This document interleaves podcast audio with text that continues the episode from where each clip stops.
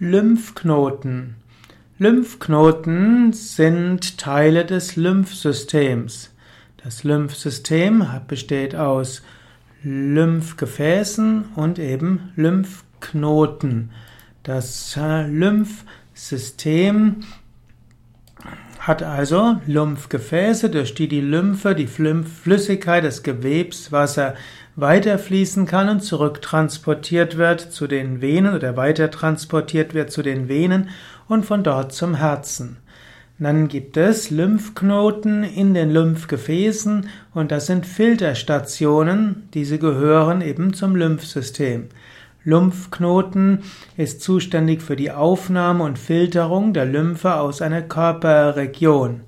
Die Lymphknoten gehören auch zum Abwehrsystems man findet Lymphknoten in allen Säugetieren und auch bei Vögeln.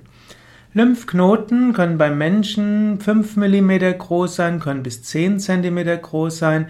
Sie sind entweder oval geformt oder etwas unregelmäßiger. An der Leiste und an der Hals können sie auch zum Beispiel bei Erkrankungen bis zu 20 mm, also 2 cm groß werden. Wenn sie allerdings noch größer sind als zwei Zentimeter und kugelförmig werden, dann sind sie sehr aktiv und sie sind sehr beschäftigt mit der Abwehr von Krankheiten. Übrigens, ne, bei Tieren können sehr große Lymphknoten sein. Rinder zum Beispiel haben bis zu 11 Zentimeter lange Lymphknoten.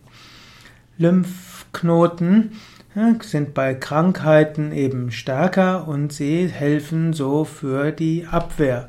Und manche Menschen merken, dass sie irgendeine Krankheit in sich haben durch die geschwollenen Lymphknoten.